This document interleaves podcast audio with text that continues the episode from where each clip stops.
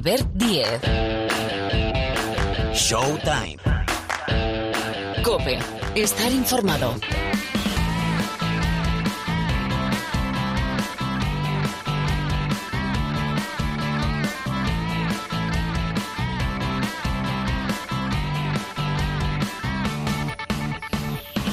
Hola, ¿qué tal? ¿Cómo estáis? Bienvenidos, bienvenidas una semana más aquí al Rincón del Baloncesto de la cadena Cope. Ya suena, aquí empieza, empezamos a caminar en una nueva edición de Showtime, donde, entre otras cosas, vamos a hablar, uno, del clásico. Tenemos clásico esta semana, Barça-Real Madrid, clásico aplicado a la Euroliga, después de aquel clásico de la Supercopa al inicio de temporada, con remontada del Real Madrid, título para el conjunto blanco. Hombre, las cosas han cambiado por sensaciones, también por resultados bastante en los dos equipos. Bueno, del clásico vamos a preguntar y vamos a hablar mucho. Un clásico que, en función de cuándo escuchéis el programa, habitualmente salimos en martes, puede tener chico nuevo en la oficina, porque Dante Exum, sí, sí, el ex NBA, puede ser jugador del Barcelona si supera la revisión médica. Está lesionado Calates, está lesionado Corey Higgins, sobre todo Corey Higgins,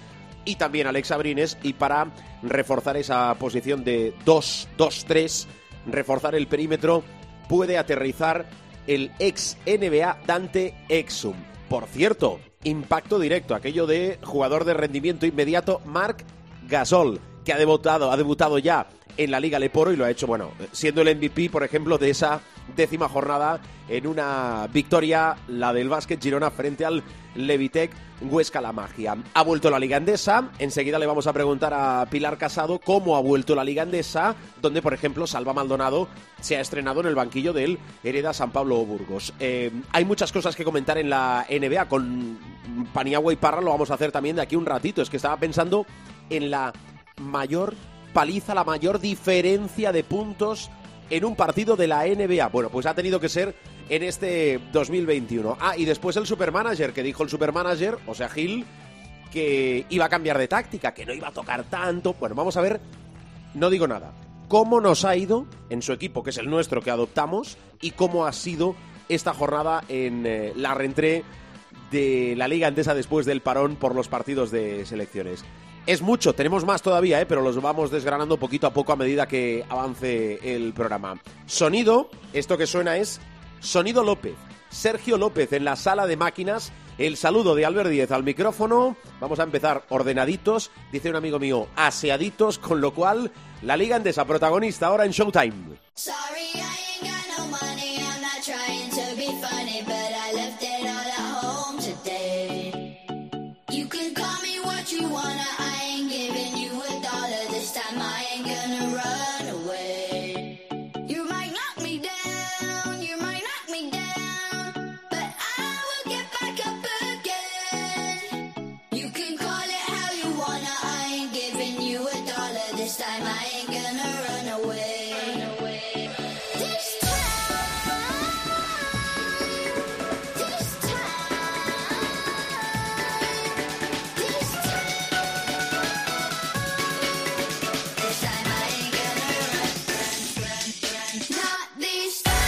Empezamos a caminar en la aventura de este capítulo de Showtime saludando a Pilar Casado. Hola Pilar, ¿qué tal? ¿Cómo estás? Pues muy bien, ¿y vosotros? Bien, estamos bien, yo creo, todos, más o menos, ¿no? Sí, sí, bueno, si alguno tiene alguna queja, para al final la dejamos. A ver, eh, hay que preguntarle muchas cosas a Pilar. Lo primero, eh, sabéis que nos traen los destacados de la jornada de la Liga Andesa, pero le voy a hacer una pregunta muy abierta y que ya nos explique, oye, cómo ha vuelto la, la ACB, la Liga Andesa, después del parón por, por los compromisos internacionales. A ver. Bueno, pues hay que decir que la jornada 12, la que se jugó este pasado fin de semana, es jornada incompleta. Esta vez no ha sido el coronavirus, eh, afortunadamente. Eh, lo que ha sido es que no funcionaba un reloj de 24, un cubo de 24, el cubo de cuatro caras en Miribilla. Así que nos quedamos con un partido suspendido que es el Surne Bilbao Basket Río Breogán. Un partido, por cierto, que tendrá que decidir el juez único de competición qué pasa con él. Lo digo porque no se suspendió por causa de fuerza mayor. Es decir, no se suspendió porque se inundara Miribilla, ni porque Breogán se quedó en medio de una nevada, ni nada por el estilo, sino por un error, por un fallo en el material que un equipo está obligado a tener de repuesto en este pabellón. Incluso se fue a buscar un eh, reloj, como digo, de cuatro caras a la casilla, pero ACB decidió que se suspendiera el Surne Bilbao Basket Río Breogán e insisto, como no es por causa de fuerza mayor, Ahora mismo hay un expediente en el juez único de competición, juez único que sabéis es eh, juez único de competición de la Federación Española de Baloncesto y que tendrá que decidir, uno, si se juega, dos, cuándo se juega. Hay que tener en cuenta que el Río Breogán ya tiene un partido aplazado por un brote de coronavirus, eh, el de la jornada 11 frente al Juventud, que se recuperará el 30 de diciembre y si el juez único estima que ese partido se puede jugar y se juega, hay que ponerle una fecha y en teoría debería de ser antes de la jornada 17 por aquello del corte de la Copa del Rey. Veremos a ver si ha lugar o no a una sanción económica probablemente eh, para el Surre Bilbao Basket. Insisto, porque fue un problema con eh, los eh, cubos, con uno de los cubos de 24 segundos. Así que no tenemos MVP de la jornada, habrá que esperar, pero sí es una jornada en la que tenemos dos buenas noticias y desgraciadamente una tercera mala. Vamos con las buenas. El regreso de Mar García a las pistas y además a lo grande tras su lesión. Todos sabéis que la hora escolta de Hereda San Pablo Burgos, Mar García, tuvo que pasar por quirófano para ser sometido a una ablación, una cirugía con la que poner remedio, entre comillas, si queréis decirlo así, a un problema cardíaco que padece desde los inicios de la presente temporada. Bueno, pues Marc volvió en la victoria de los suyos en pista del Gran Canaria y Marc García en solo 13 minutos anotó 12 puntos. La otra buena noticia de la jornada es el regreso de un hombre que ha estado lesionado 351 días, es decir, prácticamente casi un año son más de 11 meses y medio los que ha estado en el dique seco Anthony Randolph. El jugador del Real Madrid se rompió el tendón de Aquiles, fue rotura completa el 18 de diciembre de 2020 en el Pabellón de la Paz y la Amistad en el Pireo, en jornada de Euroliga frente a Olympiacos. Regresó este pasado en el Príncipe Felipe de Zaragoza disputando casi 13 minutos. Randolph en el tiempo que estuvo en pista sumó 7 puntos y 3 rebotes. Y como digo, hay una mala noticia y es el triste fallecimiento de un hombre que ha jugado y que jugó aquí en la Liga Andesa y que es Esteban Jelovac, exjugador del Casa de Monzaragoza Ahora estaba en las filas del AEK de Atenas, de hecho fue el club griego el que comunicó su fallecimiento. Tenía solo 32 años y no se pudo recuperar de un derrame cerebral que sufrió el pasado 14 de noviembre durante un entrenamiento. De hecho, ya en los últimos días el jugador fue trasladado a Serbia a petición de la familia donde se produjo finalmente el triste desenlace. Jelovac, que es de Novi Sad, una ciudad eh, que respira baloncesto 100% por los cuatro costados. Tuvo un papel destacado en el Casa de Zaragoza, llegó a la capital maña en la campaña 2014-15 y permaneció hasta la 16-17. En esos tres años disputó un centenar de partidos en la Liga Endesa, convirtiéndose en el segundo jugador más valorado y segundo máximo anotador y reboteador de la historia del club aragonés. Y he puesto la lupa en cuatro jugadores uno es ante Tomic y no es nuevo esta temporada, ni esta ni en los últimos años. Lideró el Juventud de Badalona en la victoria frente a Lucán Murcia. Terminó con 25 puntos, 5 rebotes y 3 asistencias y dio un recital de juego en Badalona. Tomic hizo 9 de 18 en tiros de 2, 7 de 10 en triples. Iba a decir, obviamente, apenas suele eh, arriesgar y tirar de 3. No lo hizo tampoco frente a Lucán Murcia. Hablemos de Steven Enoch, uno de los hombres que ha ido subiendo sus prestaciones en Basconia a medida que ha ido avanzando la competición. Recordemos, Steven Enoch lo ficharon de Monbus Obradoiro y especialmente ha subido su rendimiento con la salida de Ivanovic y la posterior llegada de Neven Espagia al banquillo vitoriano. Esta jornada ha firmado su mejor partido en este primer tercio de liga, haciendo 23 puntos con 7 de 9 en tiros de 2, 2 de 2 en triples y 3 de 5 en tiros libres. Enoch aportó además en la victoria del Vasconia seis rebotes. Con él en pista, en el más menos, en la estadística avanzada, un más 18 para Vasconia. Y dos nombres más, sobre todo porque resolvieron partidos no aptos para cardíacos. Uno es Obvio Megano, que em, probablemente a muchos no les llama la atención, pero ojo a los números que está firmando en el Urbas Fuenlabrada. Es el máximo anotador actual de la liga. Ya no digo del Urbas Fuenlabrada, hablo de la Liga. Y fue vital en el triunfo de su equipo. Tumbó a Valencia por un punto, 8-8-8-7, con un canastón a falta de tres segundos del bocinazo final. Más allá de este final soñado para el nigeriano, eh, Megano es constante. Tiene, e hizo un 76% en el tiro. Sí, sí, has oído bien. 76% en el tiro. Firmó cinco contraataques, sumando dos asistencias y finalizando con 15 de valoración. Y el otro es un internacional de nuevo cuño porque ha debutado con la selección a sus 31 años. Se llama Dani Pérez. El, base del Baxi Manresa regaló ni más ni menos que nueve canastas a sus compañeros, incluida la de la victoria en la prórroga frente al Lenovo Tenerife. Hay que decir que además de esa lectura de juego, Dani García sumó siete puntos, dos recuperaciones y diez de valoración, con un más cinco para los suyos, mientras estuvo en el parque del No Concost. Qué bueno, eh, ha vuelto, hemos tenido de todo, ¿eh? eh por cierto, em, desde aquí, descanse en paz Esteban Jolovac y el saludo para... Era un tipo sensacional. Yo Amigos, con él. conocidos y la familia del Casa de Monzaragoza, sobre todo. Sí, de hecho, el Casa de Monzaragoza ha pedido que en el partido de la próxima jornada, jornada 13, el Casa de Monzaragoza juega en el Príncipe Felipe el domingo a las doce y media frente al Urbas Fuenlabrada, que eh, en su memoria se guarde un minuto de silencio. Era un tipo absolutamente genial. Eh, yo lo que traté con él era, o sea, simpatía lo ponéis la palabra en mayúsculas y se queda corta era, era un tipo de verdad muy agradable de tratar, muchísimo, muchísimo. Bueno, ahí la vida, qué cosas. Bueno, a ver, que tenemos que continuar. Eh, tenemos clásico esta semana. Eh, Pilar, ¿cómo va a llegar el Real Madrid al clásico de la Euroliga del viernes? A ver. Bueno, pues eh, va a llegar líder en solitario de la Liga Endesa, va a llegar, como te decía, con un eh, Randolph recuperado. Evidentemente, eh, Anthony Randolph tiene que ir poquito a poco, con restricción de minutos. estuvo ya casi tres en pista frente al, Casa de, frente al Casa de Monzaragoza, bien digo, en el Príncipe Felipe el pasado sábado.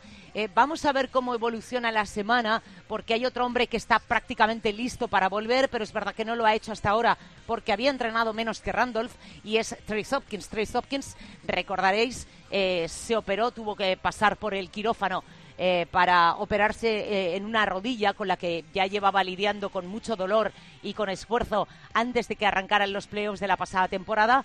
Y cuando pasó por quirófano, bueno, pues se vio que la lesión era un poquito más complicada. Estamos hablando del mes de mayo, principios del mes de mayo. Desde entonces, Trace Hopkins no ha vuelto a jugar en competición oficial. No sé si me parece muy arriesgado eh, pensar que pudiera estar en el Palau primer partido en su vuelta, bueno, a lo mejor quizá lo deja para el fin de semana o quién sabe si la semana siguiente, porque ahora el calendario vuelve a tener otra cuesta arriba eh, en forma de doble jornada de Euroliga la próxima semana. Lo que está claro es que no jugará en el Palau Carlos Alucén, eh, el base Maño. Primero tuvo unos problemas en la espalda, se recuperó de los problemas en la espalda, pero eh, ha tenido un pequeño problema en el pie y en teoría no debe llegar al Palau. Tampoco debe llegar Alberto Aval. Del otro día frente a Maccabi notó un pinchazo, hay un pequeño problema muscular, un pequeño problema de fibras. Eh, se le hicieron pruebas al día siguiente. ha empezado la recuperación en, en la piscina pero en teoría Alberto Avalde tampoco debe llegar al Palau. Y es curioso porque el Real Madrid, que en Liga está francamente bien en un apartado que son pérdidas de balón, eh, en la Euroliga es todo lo contrario, es decir, está pasando muchos apuros y está perdiendo muchos balones el equipo. Amén, evidentemente, de que, bueno, todos sabemos que no es un problema del Madrid, sino que eh, es un problema de cualquiera que juega al baloncesto. Pero es evidente que sufre eh, cuando eh, no entran los tiros de tres. Mira, hace poco Pablo Lasso lo hablaba y lo decía muy claro.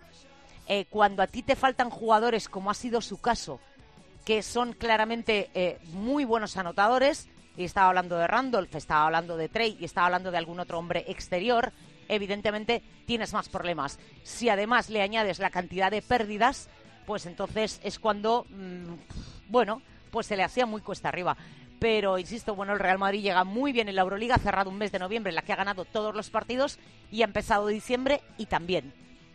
En racha llega.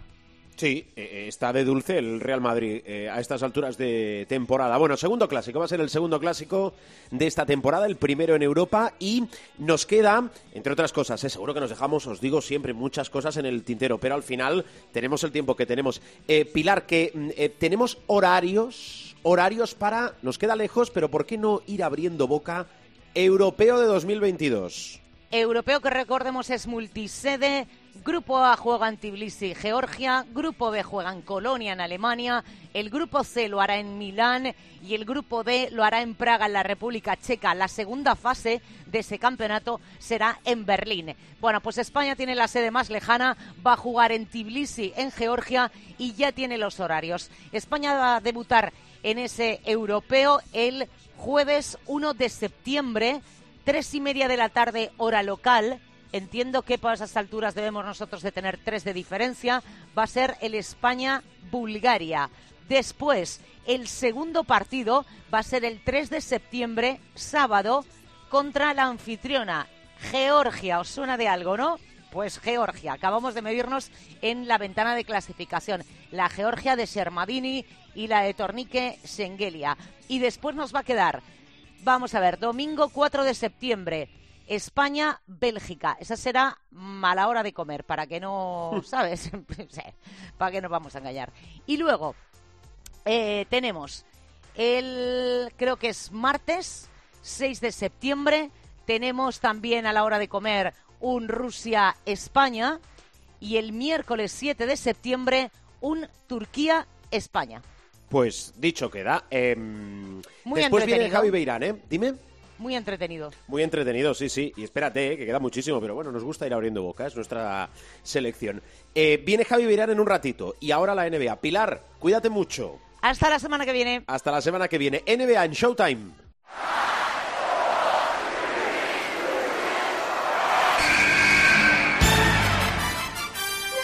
The inbound pass comes into Jordan. Here's Michael at the foul line. A shot on Elo. Good! The Bulls win! They do have a timeout. Decide not to use it. Curry, way downtown. Bang! Bang! Oh, what a shot from Curry! Gasol con ganas de jugársela. They do have a timeout. Decide not to use it. Curry, way downtown. Bang! Bang! Oh, what a shot from Curry! Y para hablar de la NBA, ¿quién mejor que nuestro profesor? Hola, Miguel Ángel Paniagua, ¿qué tal? Hola, muy buenas. Y nuestro noctámbulo preferido, Rubén Parra. Hola, ¿cómo estás? Aquí andamos, compañeros. Bueno, pues de la NBA enseguida, no será después de la pausa porque de momento pausa no tenemos previsto hacer, pero sí de otros temas colaterales, algunos relacionados con la NBA. Pero, eh, profe, que, que tenemos clásico, el clásico, Barça-Real Madrid, Euroliga, sabemos que siempre come aparte. Podríamos decir que es el primero, en realidad va a ser el segundo si nos atenemos a los números, Sí. pero el primero con cara y ojos, por aquello de ya ha entrado la temporada, hemos visto cómo mastican las competiciones los dos equipos. Clásico, viernes, Euroliga, 9 de la noche, Palau Blaugrana. ¿Qué te dice, profe? Pues me dice que estamos ante dos de los mejores equipos de Europa, algo que si me hubieras grabado en 2016 también valdría, eh, 17, 18, 19, 20, o sea, estamos hablando de dos de los mejores equipos de Europa que además lo están demostrando. Es verdad que el Barça pinchó eh, en, el- en la última jornada eh, de manera sorprendente además y de manera muy contundente, más de la esperada. Pinchar en la Euroliga es algo absolutamente normal, pero bueno, eh, como tú dices, un clásico, uno más, eh, el primero de muchos, el primero serio de, muchos que sospecho que vamos a tener esta temporada. En la Euroliga, con un arbitraje más permisivo para las defensas duras, recordémoslo. Aquí en la ACB los árbitros dejan jugar más bonito, como dirían los brasileños. Ah, ahora mismo veo en una curva más ascendente de calidad y de sobriedad y de, de consistencia como equipo al Real Madrid, pero el, el factor Palau siempre es importante y el hecho de que se juegue un partido de Euroliga con un arbitraje que permite unas defensas más agresivas, espero que haga que esa petición que siempre hace Saras, ¿no? y que de hecho recalcó muchísimo en, en las últimas jornadas ah, sobre la defensa y bajar el trasero que dice él, pues ah, haga que estemos primero ante un choque equilibradísimo, pero yo doy siempre ligeramente favorito al, al Barça por el factor cancha. Recoge el testigo Rubén Parra. Barça-Real Madrid. Eh, ¿Qué piensas? ¿Qué va a pasar? A mí el Madrid me parece que viene lanzado. Aparte, eh, que haya vuelto ya Anthony Randolph, que esté a punto de volver Tonkis. El Madrid empieza a tener la plantilla entera y con toda la plantilla sana, el Real Madrid es un señor equipo. A mí me parece que por el momento de forma está mejor el Madrid. Eh, el Barça viene de hacer una victoria muy importante en, Turquía, en la cancha de, del EFES, eh, pírrica por dos puntos, pero victoria. Y luego lo que decía el profe, viene sorprendentemente de perder en Liga contra el Vasconia en casa, bien perdido, o sea, no, no, hubo mucho, mucho margen a, la diferencia. A, mí me, me, llama la atención eh, que, lo bien que está capeando, entre comillas, las bajas el Barça. Eh, está teniendo bajas muy importantes. O sea, para mí, el, jugador con más talento de la plantilla, eh, talento bruto, por así decirlo, es Higgins y, no está pudiendo contar con él. El cerebro de las operaciones es eh, también baja, tampoco tiene abrines y, lo están capeando bastante bien. Eh, eh, creo que el factor eh, Palau equilibra las cosas. O sea, si, si el partido fuera en Madrid, te diría que el Real Madrid llega como claro favorito por, por el estado de forma del equipo, eh, por los últimos resultados y, y, por la situación general. Pero ese factor cancha yo creo que equilibra. Pero yo no soy capaz de dar favorito al Barcelona precisamente por las bajas que tiene y por el buen estado de forma del Madrid. Yo lo, pondría en un 50-50. Hmm, eh, sobre las bajas del Barça, eh, vamos a ver qué pasa con Cory Higgins, porque lleva, esta va a ser la cuarta semana eh, de baja por lumbalgia. Es una lumbalgia que le ha generado más problemas a Cory Higgins y no descartemos que tenga que pasar por el quirófano. Es decir, ahora mismo está haciendo lo que se llama eh, tratamiento conservador. Va a estar unas cuantas semanas, y hablo en plural, de baja. Si mejora, le veremos jugar a baloncesto nuevamente. Si no, ya os digo que está la amenaza del quirófano. Lo de Calates le quedan tres, cuatro semanas y lo de Abrines eh, ya lo fiamos un poquito más, más, largo y más lejos, pensando en la Copa del Rey, por cierto, que es en Granada, creo que lo hemos dicho, ¿verdad que sí? Bueno, en Granada. Dante Exum es el nombre en el mercado del Fútbol Club Barcelona. Claro, cuando escuchas hablar de Dante Exum, lo primero que te viene a la cabeza es un ex NBA, australiano, joven, 25, 26 años tiene, pero también marcado por las lesiones en las últimas temporadas. Eh, va a fichar con contrato temporal si supera la exhaustiva revisión médica. Eh, Parra, si llega Dante Exum al Barcelona, ¿qué jugador va a llegar? Eh, yo no sé cómo está físicamente, es que esa es la incógnita, eh, porque está sin equipo actualmente. Eh, lo último que hizo fue estar en, Houston, ha tenido problemas con las rodillas, pero mm, evidentemente es un jugador del que se esperaba muchísimo. Yo le, tengo un infausto recuerdo porque nos machacó en un mundial de categorías inferiores, nos hizo trizas él, solo prácticamente, en un, creo que fue un mundial sub-19 eh, que, fue la superestrella de, ese mundial con, Australia. Y luego sí ha tenido problemas de lesiones, pero eh, a mí me parece que si está al 60% de su físico sano, en FIBA, en baloncesto FIBA la revienta. Eh, me parece un jugador que defensivamente te puede aportar mucho, que en dirección te puede aportar mucho y que sin ser un grandísimo tirador, eh, por su capacidad de, penetración y de, y de decisión, le puede dar muchísimo el Barcelona eh, para abrir espacios para otros jugadores como pues, se me ocurre como, como Kuric, por ejemplo, para gente que sea más tiradora, incluso para el propio la Provítola, si, si juegan juntos, en, comparten tiempo de, de, juego en cancha.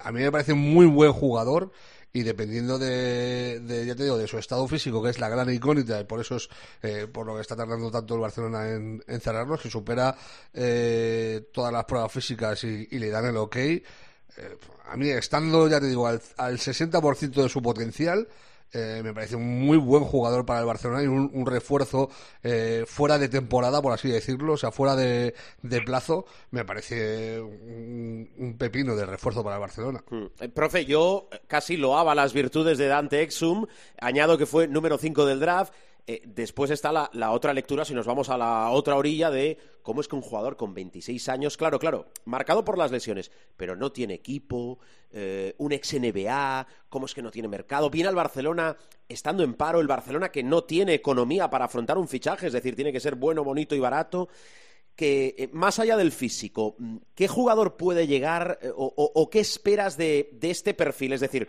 un ex NBA que prometía muchísimo que ahora vuelve, por ejemplo, a Europa.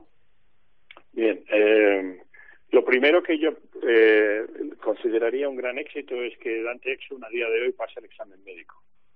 Si es exhaustivo, lo tiene muy difícil. Um, estamos hablando de un jugador superlativo, es decir, suscribo todo lo que ha dicho Rubén, como casi siempre, como siempre. Eh, yo recuerdo además que en, la, en el año 2013, me parece que fue, cuando se hace lo que se llama la Nike Hood Summit, que es una especie de convocatoria donde hay una selección mundial contra Estados Unidos, este chico arrasó a Estados Unidos, de las pocas veces que el equipo mundial le ha ganado al equipo joven de Estados Unidos, tuvo infinitas ofertas de los mejores colegios, de las mejores universidades de Estados Unidos, hablo de Duke, Kentucky, North Carolina, UCLA, o sea, todo lo que te puedas imaginar, Kansas me parece que también estaba en el pool. Al final decidió no ir al baloncesto universitario, prefirió quedarse en la en, en, uh, en Australia y, y el, al año siguiente, eh, con uh, 19 años, eh, en 2014 eh, se declaró elegible para el draft y claro, fue elegido muy alto.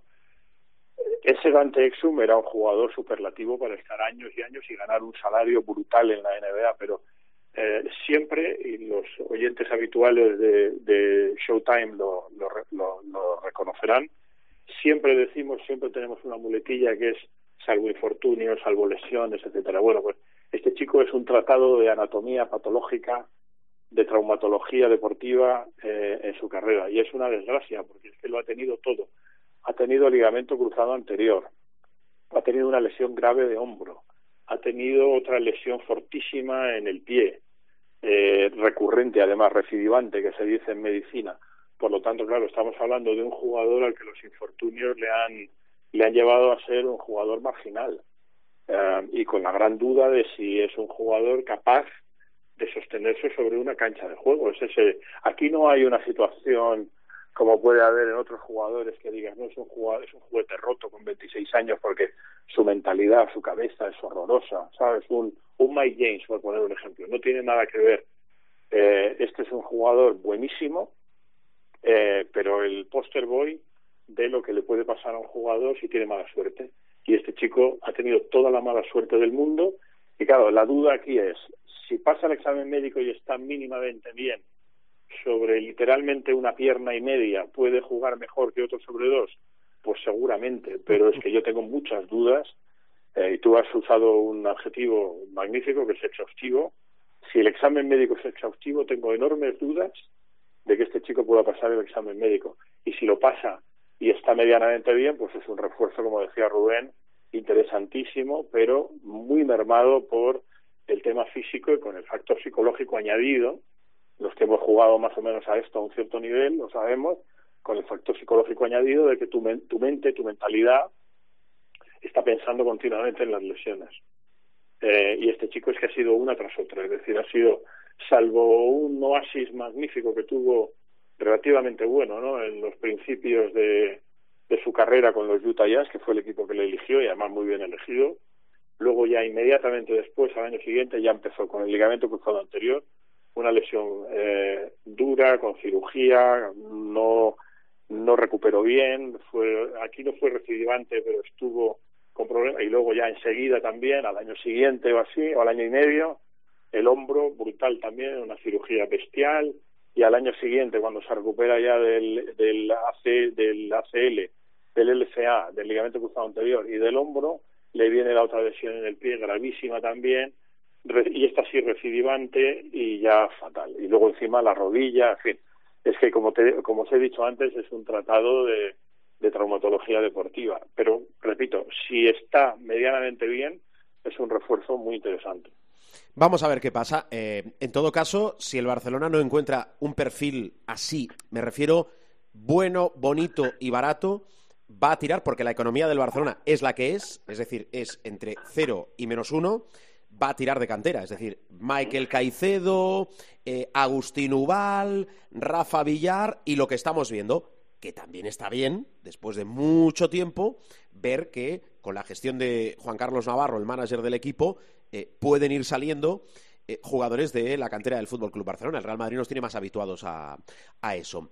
Eh, venga, temática directamente NBA. Parra, temporada para la historia, mes para la historia, partido para la historia y un español para la historia. Santi Aldama, que es protagonista, bueno, de la mayor diferencia histórica en la NBA. Sí, ganaron sus eh, Memphis Grizzlies a Oklahoma por 73 puntos. Eh, va por delante decir que es un poco vergonzoso que estos resultados estén en la NBA, pero que son fruto de lo que es la NBA a día de hoy. O tienes posibilidades de luchar o no tienes posibilidades de luchar. Si no tienes posibilidades de luchar, pues lo que haces es eh, firártelas el año que viene, a ver si pillas una elección alta de draft y puedes seguir reconstruyendo. Y Oklahoma ha llevado eso al extremo. Eh, eh, quitando eh, Saigirius Alexander, yo creo que no tienen ni medio jugador eh, potencialmente eh, decente para luchar eh, a los niveles que se, que se tienen en la NBA. O sea, eh, y, y lo que está haciendo este la temporada. Le ganan por 73, Aldama juega y, es una gran noticia. Está jugando eh, en, las últimas, en la última semana y media, está entrando, ha entrado en la rotación de, Memphis y, ya no es como al principio, que jugaba cuando ganaban por 20 o cuando perdían por 20. Ahora ya juega eh, en una rotación normal, entra de séptimo, de octavo hombre.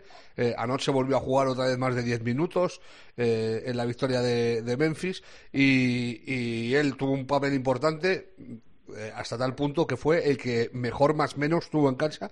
Estoy hablando de cabeza, creo que fueron 52 puntos de, de ventaja para, para Grizzlies con él en cancha y acabó con un doble doble, con 18 puntos y de rebotes, su primer doble doble en la liga. Así que Santi Aldama ya tiene su nombre eh, atado a la historia de la NBA, porque eh, en todos los años de competición, en los 75 años de NBA, eh, nadie había ganado por 73 puntos. Recordemos que el récord estaba en una victoria de, de Cleveland sobre Miami en el 91 por 68 puntos. Eh, y lo, superado, lo superaron por 5. Eh, ya te digo, un resultado sonrojante que creo que no le hace mucho bien a la liga porque eh, la desmerece realmente. Yo si tú, cuando tú ves eh, en ACB pasa a veces que hay victorias del Madrid cada X años o, o del Barça por 40, 50 puntos contra un equipo y dices, joder, que esto no es serio pues es que perder por 73 en un deporte profesional y encima si estamos hablando de la liga más profesional de todas, pues muy serio no es. Pero oye, pues ahí queda eh, para la historia la victoria de, de Memphis eh, sobre Oklahoma por, por 73 puntos de diferencia. Sí, sí. Por menos, eh, Obradovic y alguno más los hacía volver andando. Bueno, eh, eh, profe, pon... Sí, claro, es evidente. Es que es, bueno, es que no tiene, no tiene ningún, o sea, no tiene ningún sentido, sin quitar el mérito a Memphis, ¿eh? Perder por 70 y... Bueno, es que es igual. Eh, pon luz en la oscuridad, profesor. Eh, Ricky Rubio, que le estamos dando todos muchas vueltas. Bueno, no le damos vueltas a lo que está haciendo, que yo creo que, que es eh, su temporada, en mayúsculas, leyendo y tirando más atrás, arrastrando desde aquel MVP en el eh, Mundial, pero Ricky Rubio, ¿se va a quedar donde está? Eh, ¿Qué puede pasar? ¿Hay que esperar? ¿Qué escenario o escenarios tenemos ahora mismo?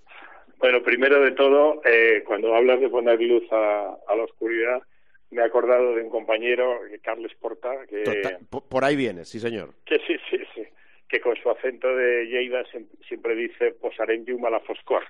Sí, sí. Eh, bueno, pues Pre premio, poner... perdón, premio Ondas sí, sí, y uno de los Onda y además, grandes programas, eh, sí, de la temporada pasada en, eh, en el circuito catalán, en, en, eh, en televisión señor, de Cataluña. Perdón por la acotación. Gran periodista, gran amigo y, y, bueno, todo lo que te pueda decir.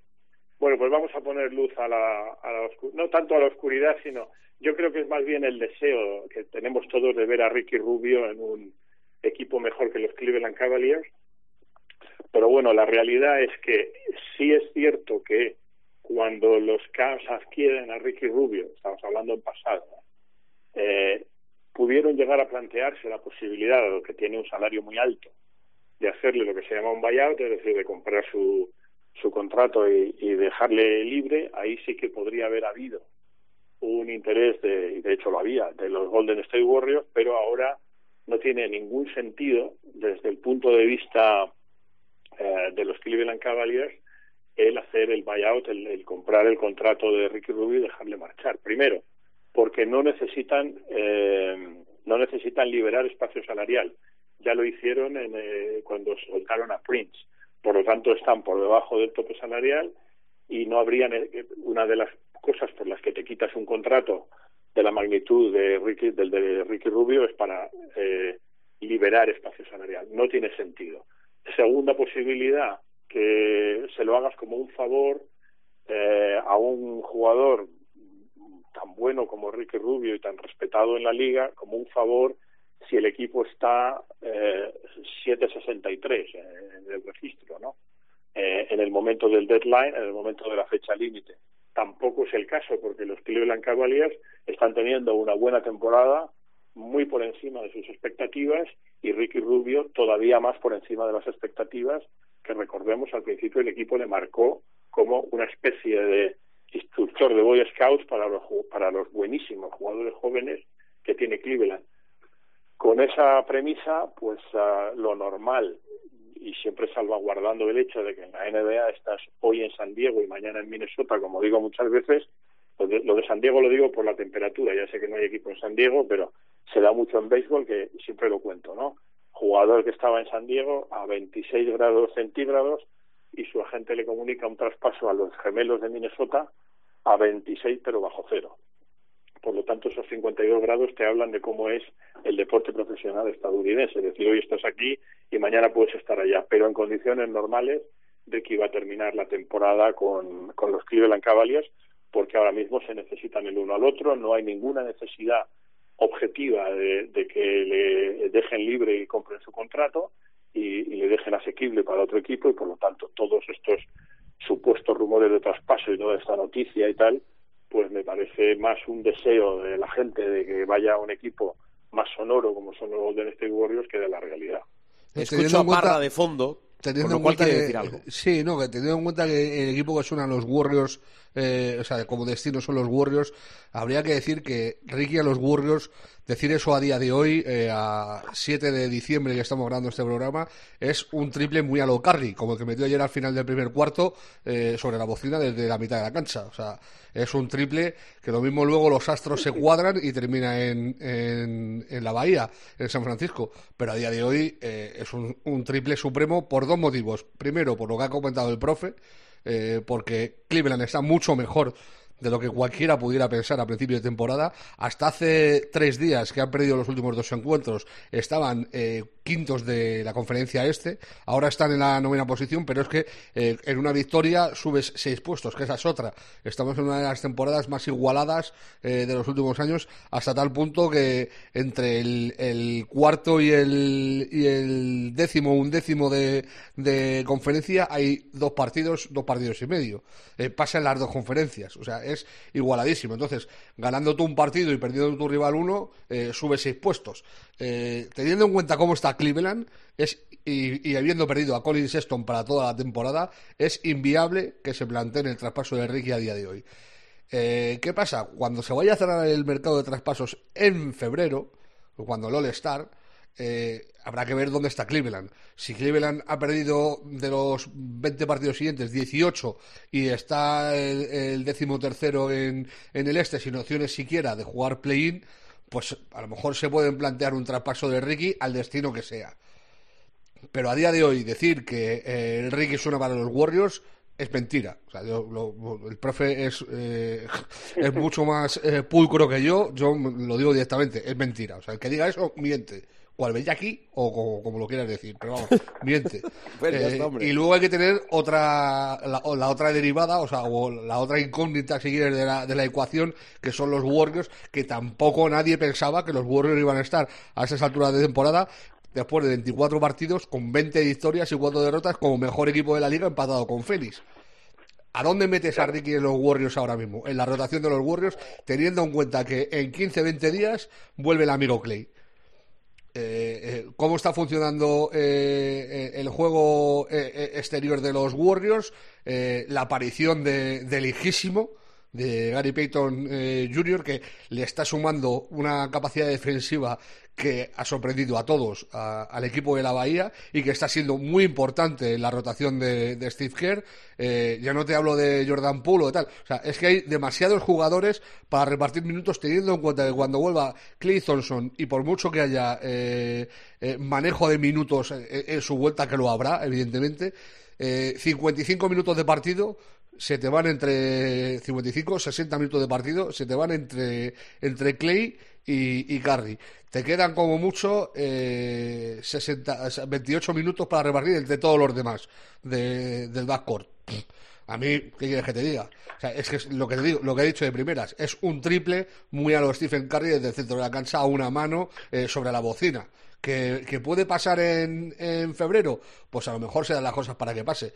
Pero a día de hoy eh, eh, no, se, no se cimenta ni se basa en nada más que en un rumor pasado, que es verdad que lo hubo eh, el día del draft. O sea, el interés de los Warriors pasado estuvo, pero claro, eh, hay intereses como también tuvieron en su día en Margasol, que es, es, verdad que en su día los Warriors estuvieron interesados en Margasol, eh, eh, pero dejaron de estarlo. Pues, pues esto es lo mismo. Eh, tres, cuatro, cinco, seis meses después de que tuvieran ese interés en, en Ricky, yo creo que eh, el interés ha desaparecido y tanto eh, por una franquicia como por la otra, eh, no, no, tiene mucho sentido hablar a, a, 7 de diciembre de que Ricky se puede ir a los Warriors. Uh -huh.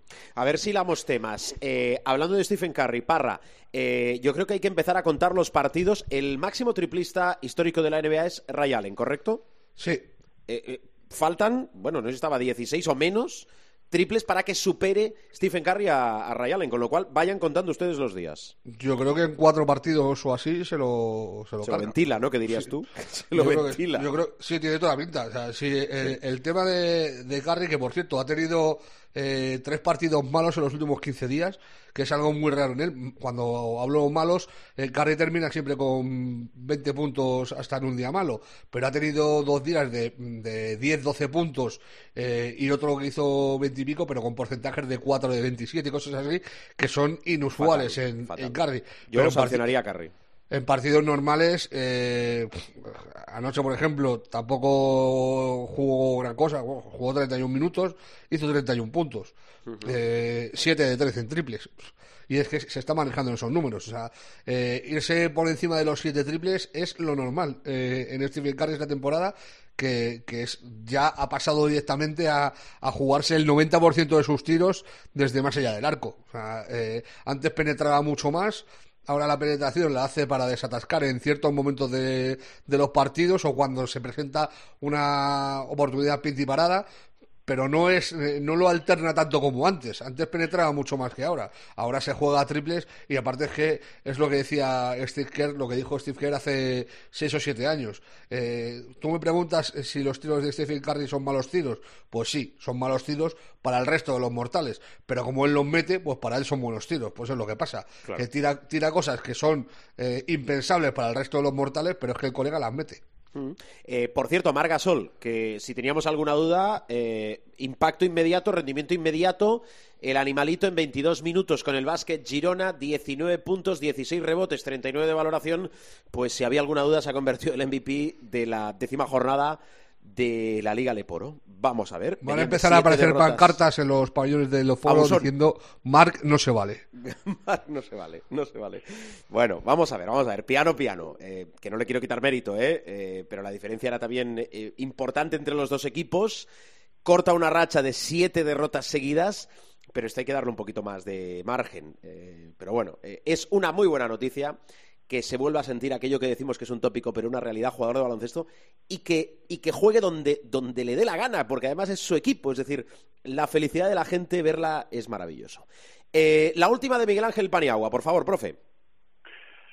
El COVID, desgraciadamente, está rampante en, en, en, entre los jugadores de la NBA otra vez, teniendo en cuenta además que están vacunados se achaca a la variante Omicron, eh, que es más contagiosa, parece ser, bueno, parece ser no, es más contagiosa, y la NBA ha instituido el 17 de diciembre como fecha tope para el uh, pinchazo adicional, es decir, el pinchazo de refuerzo. Para el que tiene uno es el segundo pinchazo y para el que tiene las dos un tercer pinchazo mandatorio y obligatorio y si no prueba diaria eh, negativa de, de, eh, para, eh, para, probar la negatividad de, coronavirus, ¿no? de que eres negativo a coronavirus. Hay una gran preocupación en la NBA por el aumento y además van, como si os dais cuenta, van con cuentagotas. Es decir, hoy está Is Smith, mañana nos anuncian que está Batum, aunque Batum ha salido de, de los protocolos ya, pero hay un montón de jugadores que están bajo sospecha. También hubo el, el fiasco de LeBron James con un falso positivo, pero el COVID está rampante otra vez y eh, la NBA ya da un martillazo eh, encima de la mesa y dice que el 17 de diciembre todo el mundo tiene que tener el pinchazo de refuerzo, el que tiene uno que se ponga el segundo, el que tiene dos que se ponga el tercero y si no prueba diaria de, negatividad para demostrar que está libre de, del virus, pero hay una honda preocupación. Y eso es extensible además, estamos hablando del círculo concéntrico del microcosmos de la NBA, pero la preocupación se extiende, creedme, al país, a Estados Unidos, porque ya sabéis que tengo bastantes amigos en Nueva York de cuando dejé allí, de, amigos en Nueva York de cuando trabajé en la Gran Manzana y el, gobernador, el gobierno del, estado de Nueva York ya pone como mandatorio la vacunación para empresas privadas también. Eh, ya no solamente servidores públicos empleados públicos, sino para empresas privadas. Por lo tanto, gran preocupación en la NBA, pero martillazo de Adam Silver encima de la mesa, 17 de diciembre todo el mundo con refuerzo de vacuna o si no, a meterle el, el hisopo por la nariz a diario. Bueno. El último que ha entrado ha sido de Mar de Rosen, eh, en protocolo COVID, que es uno de los jugadores que estaba, pues yo diría que top 5 en, en la lucha por el MVP, está realizando una temporada con, con Chicago eh, descomunal, está siendo la estrella entre las diversas estrellas que tiene eh, Chicago, eh, con San Lavin, con, con Busevich, con, con Lonzo Ball, o sea, un equipo que, que está haciendo una gran temporada, el mejor de todos está siendo de Rosen, y ha entrado en protocolo COVID, y es lo que dice el profe, es que raro es el día en el que no hay uno o dos jugadores eh, que aparecen afectados por esto en, en, la, en, las últimas semanas. Hay que tener en cuenta que eh, en Biz, por ejemplo, lo pasó, estuvo veintipico días eh, fuera y en su primera eh, rueda de prensa, eh, tras perder contra, contra Minnesota, vino a decir que lo pasó tan mal que pensó que no salía de esta. O sea que, eh, que también hay jugadores a los que les afecta fuerte eh, el COVID, que no, no es todo como Kevin Durant, por ejemplo, que lo pasó asintomático y jugando a la play en su casa, que hay algunos a los que eh, sí les pasa eh, factura. O sea, veremos a ver cómo evoluciona esto, porque evidentemente es un punto de preocupación para la liga. Uh -huh. Parra, vamos cerrando. A ver, premios del mes, ¿qué teníamos? Pues los jugadores del mes de octubre, de lo que es un juego de octubre y de noviembre, eh, sin muchas, o sea, no, no, había mucha duda al respecto tampoco. En el este Kevin Durant y en el oeste Stephen Curry, que son los dos máximos favoritos al, al MVP a día de hoy. Eh, yo apuntaría también a Antetokounmpo, lo que pasa que es que dar tres seguidos eh, creo que va a ser complicado que se lo den a griego por mucho que haga este año. Y, y luego los del rookie, eh, que han sido para Giddy, para el australiano de precisamente de Oklahoma, eh, el que fuera elegido el número 6 del draft, que, llamaban el, el Doncic australiano, porque es un base alto de, de 2-3, tal, eh, que dirige juego, anota, rebotea, tiene, tiene, el concepto de juego parecido al de Doncic sin llegar a esa, a esa brillantez, pues ha sido el, primer rookie en el, en el oeste, y eh, Ivan Mowley, precisamente el compañero de Ricky, eh, el de, se ha llevado el del este, eh, imponiéndose a Scotty Barnes, que empezó muy bien con Toronto la temporada. Para mí fue el, el rookie que mejor empezó de todos, pero la verdad es que eh, eh, por mucho que se haya perdido en las últimas semanas eh, tres, cuatro partidos, eh, está haciendo un temporadón demostrando que tiene una calidad suprema. Yo le, le vi jugar bastantes partidos universitarios y me parecía bueno pues yo le veo un crecimiento descomunal de conceptos de juego. Y me llama la atención por lo que hablamos siempre, de que en la NBA no se entrena mucho, de que no hay mucho tiempo para, eh, para mejoras individuales eh, a nivel técnica de juego y, tal. Y, y, yo sí le veo una mejora en, lectura, en, aproxima, en aproximación a la, canasta, en maneras de anotar. Hay algún americano que le asemeja a Anthony Davis, que a mí me parecen palabras mayores y, y es demasiado pronto. Aparte, eh, Davis, a la edad de Mobley, eh, era el mejor jugador de, de su edad de, de, calle, o sea, era, fue número uno del draft indiscutible y, y, era tal, pero a mí sí me recuerda bastante a un jugador de, del tipo Chris Boss, que estamos hablando de un tío también que ha sido All-Star y que es un, un, que ha sido un grandísimo jugador. Uh -huh. eh, ¿Tienes por ahí partidos de la semana, Parra? Pues hay partidos muy chulos. Mira, empezando por la madrugada próxima, eh, el, este martes al miércoles, juegan los Mavericks de Doncic contra los New Jersey Nets. Los, New Jersey. Ojo, ojo, ojo con esto. No, no, muy vintage. Brooklyn. Nets, no, es por culpa de la camiseta. eh, Como ya las camisetas de hace 20 años, pues uno se emociona. Eh, y luego el Lakers Celtics, eh, la vuelta de- del partido que se jugó hace unas semanas, que se llevaron de palizón eh, los de Boston, pues ahora es en el, en el Staple. Luego el miércoles los Heat eh, reciben a los Bucks, los Heat que también están teniendo un montón de problemas con, las lesiones. Eh, los Bucks con DeMarcus Cousins, eh, fichaje de la última semana, que veremos a ver lo que aporta. De momento está sumando eh, para los de para los de Wisconsin. El jueves hay un Sixers Jazz. Eh, ojito cómo juegan los Jazz también al baloncesto. El otro día el partido con, con Cleveland eh, que ganaron a los de Ricky por un punto estuvo chulísimo. El viernes hay un Suns Celtics y el sábado me quedo con el Sixers Warriors. A, los Warriors hay que verlos todo lo que se pueda, ya no solo por Curry, que es una maravilla, sino por el baloncesto que, que practican. Hay, hay tres equipos eh, que por baloncesto eh, hay que verlos todo lo que se pueda, y son los tres primeros de- del oeste, que son los Warriors, eh, los Phoenix Suns y los Utah Jazz, que para mí son los tres equipos que mejor baloncesto practican en lo que va de temporada. Pues dicho queda. Es un placer hablar y sobre todo escucharos cada semana. Profesor, abrazo fuerte desde la distancia. Cuídate mucho. Un abrazo. Gracias, Miguel Ángel. También tú, ¿eh, Parra? Abrazo, abrazo, abrazo fuerte y cuídate. Abrazo fuerte, cuidarse. Venga, seguimos. Showtime.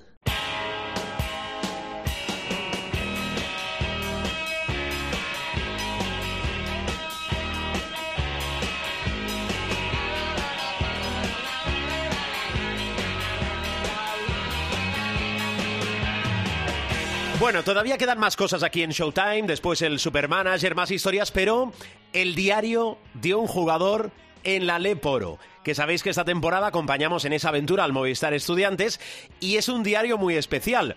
Porque, bueno, hablando de regresos, ha vuelto a la competición después del parón por selecciones. Está lo de arriba con el Movistar líder, pero Unicaja Banco Oviedo siguiendo de cerca al, al conjunto estudiantil. Y ojo, Ojo que va a haber cambios. Hablábamos de cambios ¿eh? en el Supermanager. Ojo que va a haber cambios también en esta sección. No digo más. A ver, que está, está un ilustre con nosotros. Javier Virán, hola, ¿cómo estás? Hola, buenas. Buenas, ¿qué tal estáis? Bueno, después de dos semanas de, parón, aquí estoy de vuelta con muy buenas noticias. La primera, conseguimos la novena victoria en casa y la segunda, que después de un mes pues volví a jugar, que para mí, que os estoy haciendo este, este diario, era muy importante porque ya tenía bastante, bastante mono y sobre todo, bueno, quería recuperar sensaciones y no recaer. Así que bueno, eh, doble, doble victoria. Y además, pues llenamos un poquito más el Within Center, creo que fueron 8.300, 8.400 personas que se van animando cada domingo, cada dos domingos a, apoyarnos y que cada vez está, pues se está notando más y eso es imprescindible para, para lo que viene, que es un, un mes muy duro en el que jugamos contra pues, prácticamente cinco de los ocho primeros o por ahí y, y luego para la segunda vuelta que, que es fundamental para lograr el ascenso. Así que bueno, ojalá se vaya sumando más gente y estén disfrutando con nosotros y los resultados acompañen. Bueno, yo ya he estado casi un mes enviándoos un poco, eh, contándoos un poco cómo es la, la semana con el equipo, cómo han sido los, los partidos, cómo fue mi lesión, que, que coincidió. Y ahora creo que es el turno de que lo haga otro compañero. Y qué mejor que un exjugador de Valladolid, que fue nuestro último partido, un exjugador de Granada, que es nuestro próximo partido, que os podrá contar pues cómo está siendo esta semana y las sensaciones del partido ante un Granada que, que nos lo pondrá muy difícil. Así que bueno, eh, os dejo en manos del gran Nacho Martín, disfrutad de él, que es un crack, y nada, que volveremos a hablar seguro. Un abrazo a todos y espero que os haya gustado este diario. Adiós.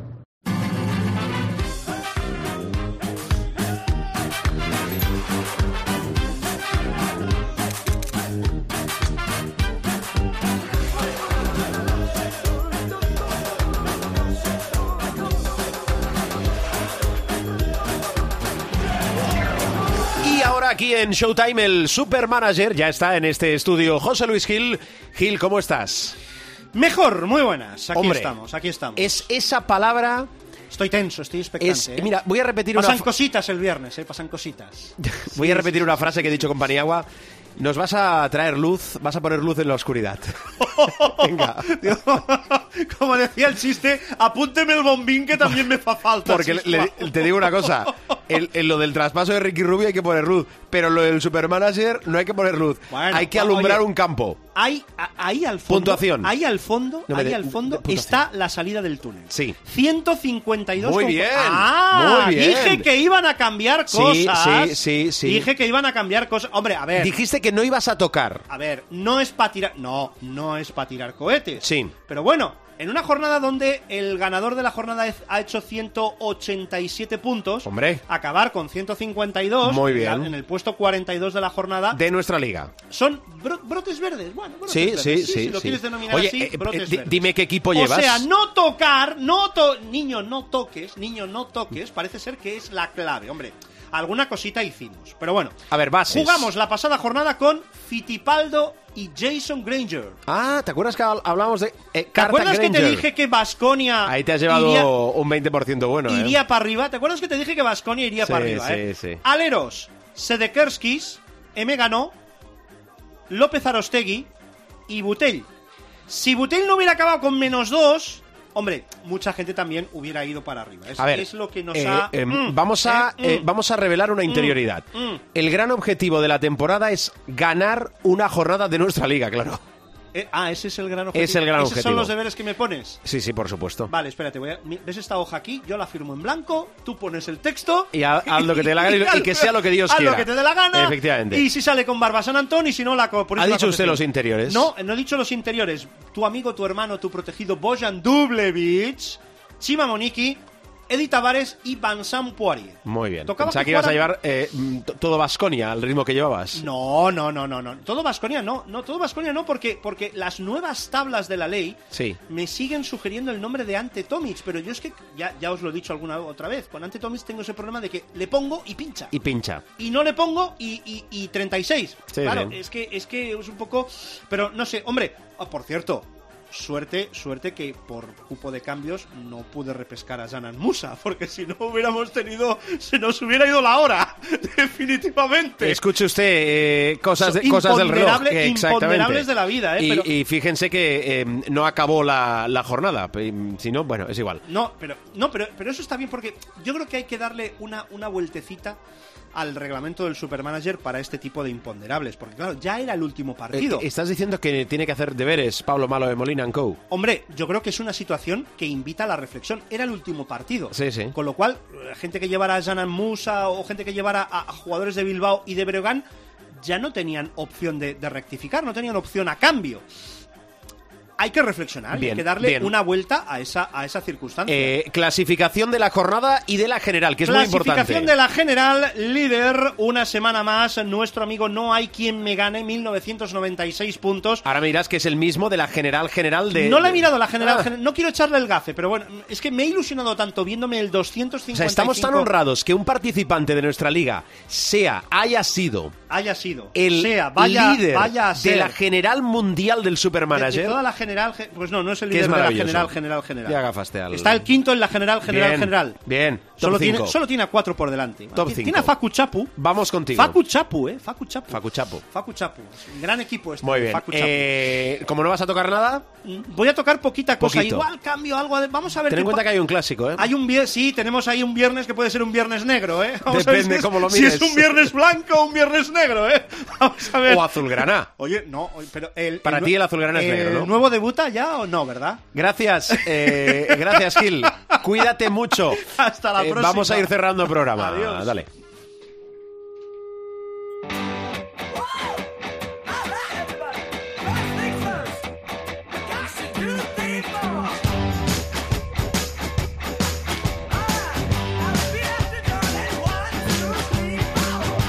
Nos vamos, bajamos la persiana del capítulo de esta semana. Es curioso, él ha empezado un técnico y lo ha acabado otro. De Sergio López a Jorge Martínez. ¡Jorge Martínez! Ahí está, el maquinillo de Showtime sonando a la perfección, renovándose semana a semana. Volvemos al juego.